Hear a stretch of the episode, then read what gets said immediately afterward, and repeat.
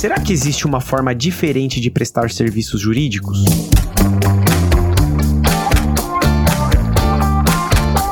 Eu sou Leandro Ramos e este é o Juridicast, o seu podcast de marketing jurídico. As transformações do direito são cada vez mais constantes e ocorrem nos mais variados contextos. E um jeito bem inovador de se praticar o direito é o surgimento de um coletivo de advogados aqui no Brasil. Para contar pra gente como surgiu e como funciona o coletivo Ponto ADV, é com imensa satisfação que recebo aqui no Juridicast a Gabriela Ponte Machado. A Gabriela é membro do coletivo Ponto ADV, além de ser sócia proprietária do GPM Advogada. Gabriela, seja muito bem-vinda ao Juridicast. Muito muito obrigada pelo convite, Leandro. Muito feliz de estar aqui no Juridicast conversando com você. Eu que agradeço a sua presença e, Gabriela, conta para o nosso ouvinte como que surgiu o coletivo Ponta DV. O coletivo Ponta DV surgiu originalmente com três amigos, que são a Jade, a Bárbara e o Pedro. Os três são advogados, já de longa data. A Jade não atua no Brasil, ela atua fora do Brasil atualmente. O Pedro passou por algumas grandes bancas e depois por algumas multinacionais de peso. E a Bárbara também teve uma trajetória muito similar.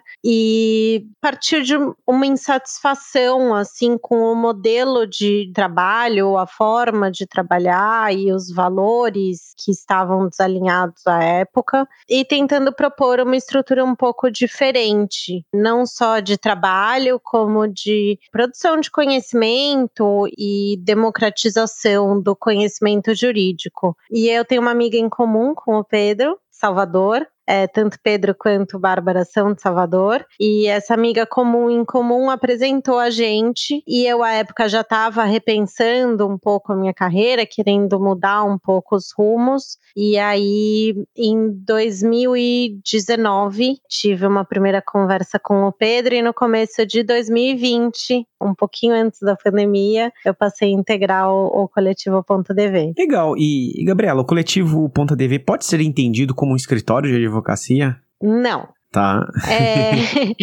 é um pouco difícil de explicar o coletivo, porque realmente é um modelo de negócio bem diferente. A gente não tem uma estrutura jurídica. Tá. Nem poderia, né? Pelas regras do Código de Ética da OAB, a gente não poderia se identificar como coletivo ponta DV, então a gente não tem uma estrutura jurídica formal. A gente não compartilha faturamento, a gente compartilha conhecimento e clientes. A gente tem recomendações, então a gente tem a nossa rede e quando um cliente me contacta que a gente pode ou prestar um serviço em conjunto dentro das especialidades que a gente tem. Então a gente tem advogados especializados em contencioso, é, mais voltado para civil, data privacy, propriedade intelectual. Eu que sou mais especializada em contrato societário, é, mercado de capitais, M&A. Então a gente tem uma gama assim, de, de serviços de payments também, enfim. A gente tem uma gama de serviços jurídicos e dentro da nossa rede a gente compartilha e procura sempre se ajudar, indicar e trocar conhecimento e saber como é que as coisas estão evoluindo nos negócios um do outro. Mas a gente não tem esse compromisso de compartilhar o faturamento. Tanto é que cada um tem a sua atuação. Algumas pessoas trabalham ainda em empresas, outras pessoas têm o seu próprio escritório ou participam até de bancas de outros escritórios e continuam fazendo parte do coletivo. Então quer dizer que dentro desse modelo de vocês não tem uma hierarquia entre os advogados participantes do coletivo? Não, uma preocupação é, nossa é que a gente sempre tenha um fórum de discussão e de decisões absolutamente horizontal. Tá. Então, a gente acredita no consenso. Não tem uma deliberações por maioria que o voto de alguém vale mais do que o voto dos outros, ou a gente tem a nossa base, né, que é o manifesto e as diretrizes que estão no site do coletivo.adv, que é a forma como a gente acredita que devem ser feitos os negócios, mas a partir daí, todas as decisões e rumos do coletivo a gente toma de forma horizontal. O que é muito bom, eu acho que para a gestão do coletivo e dentro desses princípios do que a gente acredita, mas eventualmente pode trazer algumas dificuldades, né? Certamente. Ter consenso, a gente que é advogado e lida com né, conflitos e divergências, a gente sabe que atingir o consenso nem sempre é simples, mas é a forma como a gente acredita que mantém o coletivo unido em, em ordem. Ou seja, é um modelo de atuação bem diferente do tradicional, né, que a gente encontra no direito. E aí a pergunta que eu tenho é justamente nesse sentido, né? Pensando num advogado que se tornou sócio de uma grande banca, né? Normalmente ele vai ter que ter trabalhado duro para chegar ali, né? Ter feito vários cursos, se dedicou bastante e acaba também sendo recompensado por isso, cobrando honorários uh, muitas vezes de valores elevados. A pergunta que eu faço é, depois de percorrer tudo isso, todo esse caminho, que tende a ser árduo, né, e muitas vezes recompensador, é possível romper com esse modelo? Eu acredito que sim.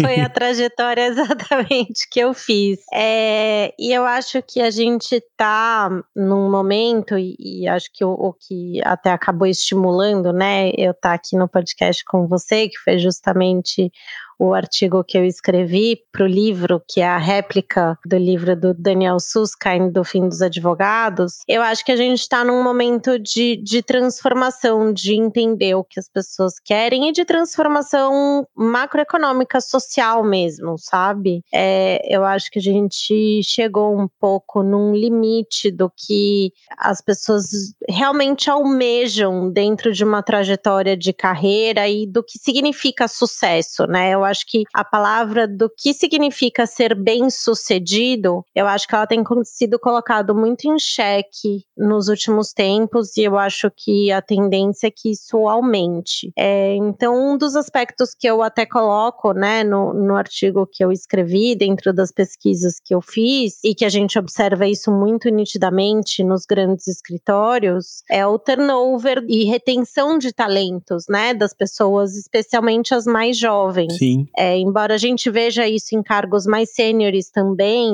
é, e o coletivo é um exemplo disso, né? É, a gente, especialmente nas gerações mais novas, tem sido uma dificuldade muito grande de reter talentos, porque as pessoas olham, né, os advogados mais velhos e os sócios das grandes bancas que efetivamente tiveram essa trajetória de acumulação de riquezas e que cobram grandes honorários e que constituíram uma vida muito confortável para dizer o mínimo. E não é exatamente isso que eles almejam, porque o custo disso é muito alto, né? São pessoas que provavelmente tiveram muita dificuldade de dar atenção para a família, são muitas noites em claro, muitas delas é, com quadros crônicos de depressão, de estresse, de ansiedade. E até que ponto, né, que isso é sucesso e que realmente as pessoas estão satisfeitas com esse modelo. E eu acho que a pandemia só acelerou esse processo Sim. desse questionamento, né? Do que é, as pessoas passaram a ficar mais tempo com a família, que era uma oportunidade que elas não tinham antes. Então, é, esse tempo passou a ser valorizado. Eu acho que as coisas foram colocadas numa outra perspectiva, assim. Então, eu acho que sim, é possível e é curioso porque quando a gente rompe com o modelo, aos olhos de algumas pessoas é tão disruptivo você falar que você não quer, não deseja mais ser sócio de uma grande banca e ganhar tanto dinheiro assim quanto você ganhava que as pessoas já enxergam o modelo que você virou assim, vai vender artesanato na praia, sabe? é isso assim. A gente continua trabalhando para grandes empresas, para negócios muito interessantes, startups, não startups, empresas de grande porte. Eu atendo, continuo atendendo multinacionais, é, continuo cobrando honorários que eu entendo valores justos para o trabalho que eu entrego, para a senioridade que eu tenho, por tudo que eu estudei, tudo que eu aprendi. Então, assim, existe uma vida além das grandes bancas. Eu acho que é isso que é importante também abrir um, os olhos para uma nova opção. É, e é isso que a gente está tentando, cada um ao seu modo, construir e, e romper um pouco com esse padrão que, quando você está muito inserido nele, parece que é a única opção e que você não tem Sim. outras opções além disso, sabe? É, existe e você consegue ter uma vida confortável, você consegue ser feliz, você consegue pagar suas contas, você consegue guardar o seu dinheiro e ainda fazer as coisas da forma que você acredita, mais alinhadas com seus valores, assim. Bacana, Gabriela. E uma coisa que eu tô pensando aqui, vocês trabalham, né, dentro do coletivo de uma forma muito uh, coordenada, mas também independente. E a pergunta é, como que vocês conseguem manter vivo esse compromisso de transformar a advocacia? A principal base, eu acho que são as nossas diretrizes, né, que é justamente a gente prestar o serviço de uma forma que a gente acredita mais eficiente para o cliente sem perder a qualidade dos nossos serviços. Então, os advogados que compõem o coletivo hoje, eles têm um perfil muito parecido de atuação. Então, são pessoas que realmente tiveram uma formação e uma dedicação a essa formação bem grande, que já tiveram muito tempo de experiência em escritórios e, e empresas relevantes e que entendem que o serviço tem que ser prestado de uma forma descomplicada. Isso sempre foi uma preocupação minha. Você nunca vai falar com um advogado coletivo que vai sempre colocar aquele, o que a gente chama, né, do juridiquês, que a pessoa não vai entender nada e que você vai manter e querer a, a, a, aquele conhecimento jurídico exclusivamente para você, assim. Então, a minha maior felicidade, e a gente compartilha isso no coletivo, é quando a gente precisa explicar algo muito complexo, muito jurídico, para uma pessoa que não é advogada e ela sai entendendo completamente o que você está dizendo e discutir cláusulas contratuais nesses termos e, e acordos de acionistas e documentos complexos de uma forma que as pessoas entendam e que fique acessível, né? Como muitos de nós a gente acaba prestando serviço para muitas startups, empreendedores e tal, são pessoas que são além do universo Faria Lima, né? Eles não estão acostumados com os termos, né, jurídicos que a gente usa no dia a dia. Então, eu acho que esse processo de democratização do conhecimento jurídico e de tornar tudo acessível e fácil e todo mundo ter acesso a um serviço jurídico de qualidade é uma das diretrizes e dos princípios do coletivo. Então, a gente sempre tenta manter a nossa prestação de serviços nessas bases. Então, esse alinhamento para a gente é fundamental, assim. E falando de normatização, Gabriela, existe algum impacto regulatório aqui no Brasil para iniciativas como a do coletivo? Como é que fica o AB nessa história, né? É, o que a gente busca fazer é a gente só ter esse alinhamento mesmo de diretrizes. Hoje você não tem na regulamentação da OAB um amparato normativo para você constituir um coletivo da forma como a gente está constituído. Então, a OAB, de fato, ela só tem regulamentado dentro das bases do regulamento da OAB e do Código de Ética a formação efetivamente de escritórios que aí tem que obedecer todas as diretrizes da OAB, né? De é, nomes dos sócios, etc. Mas, como eu disse, na verdade, a nossa ideia não é nem comercializar os serviços jurídicos via coletivo e nem ter um faturamento via coletivo. Tá. Então, a gente também entende que a gente não está infringindo nenhuma regra da OAB é, por conta da, da formação do coletivo em si. Mas eu espero, e eu entendo e falo um pouco disso no, no artigo também, que a OAB ela precisa também flexibilizar algumas coisas, algumas regras. Então, é, eu entendo que tem uma, uma reserva de mercado jurídico e uma preocupação de muitos advogados de é, evitar abrir até para as lotecs que estão surgindo, que não é nosso caso, a gente não se considera uma lotec, mas, mas uma reserva de mercado que, ao, meu entender, ela, ela é bastante infundada da OAB, assim, em termos de é, marketing jurídico jurídico, formação de novas bancas com outros formatos. Então, eu entendo que a gente precisa tem decisões do OAB a respeito de, de consultorias né, grandes que é, ela veta a prestação de serviço, que entende que é uma concorrência com o escritório de advocacia, que eu também não acho correto. Eu acho que quanto mais a gente abrir a concorrência. Sempre quando a gente abre, existe algumas reservas de mercado que algumas pessoas ficam bem chateadas, mas eu, eu não entendo que vai ser uma precarização do serviço jurídico, mas focar o serviço jurídico onde ele efetivamente precisa atuar, que não é na, na parte repetitiva, né, de produção simples de documentos que você vai ficar preenchendo o nome das partes de contrato ou o nome das partes numa petição pré-pronta, mas no aconselhamento mesmo, né, que é quando eu entendo que o nosso trabalho tem mais valor, que é o cliente ter um problema e ele ter a liberdade e confiança de te ligar e ter certeza que ele vai tirar a dúvida, que ele vai sair mais tranquilo daquela conversa, que o problema dele vai se resolver ou você vai mostrar uma solução. Então, eu acho que a gente precisa, aos poucos, repensar. A gente tem eleições das ordens aí no Brasil essa semana e na próxima, e eu espero que eh, com essas eleições a gente comece a caminhar para o futuro mesmo, né? A gente não pode manter as coisas da forma como estão. Com certeza. E nesse contexto, Gabriela, tem outros coletivos ou iniciativas parecidas como a de vocês aqui no Brasil? A gente tem, na verdade, o nosso modelo é um pouco diferente. O, o primeiro que eu conheço que surgiu, assim, que ficou mais famoso foi o Nós Oito, que existe, né, até hoje, é um coletivo maior do que o nosso, com mais membros. É, entendo que eles têm uma governança também um pouco diferente, mais estruturada, um processo decisório também um pouco diferente, mas compartilha do mesmo princípio de democratização de serviço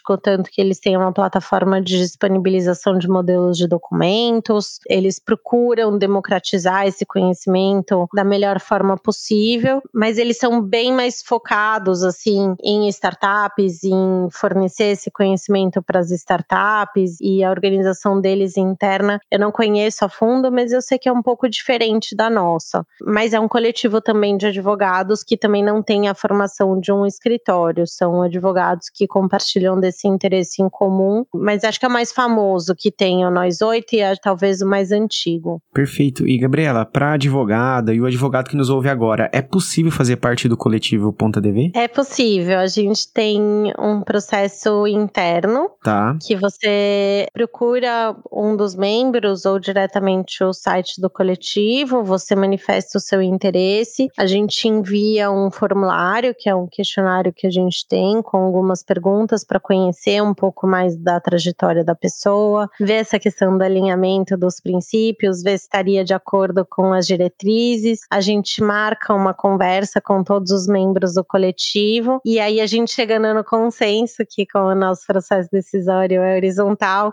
a pessoa pode fazer parte do coletivo e é sempre uma alegria ter um novo membro. Assim, a nossa ideia não é expandir e ter 100, 200 membros, mas também, é, ainda que esse não seja o objetivo principal do coletivo, também pode acontecer. Então a ideia é a gente ir analisando caso a caso e ver como é que as coisas vão evoluindo dentro do coletivo. Legal. E hoje vocês são em quantos advogados no coletivo? Hoje a gente tá com nove, eu acho. Nove. É.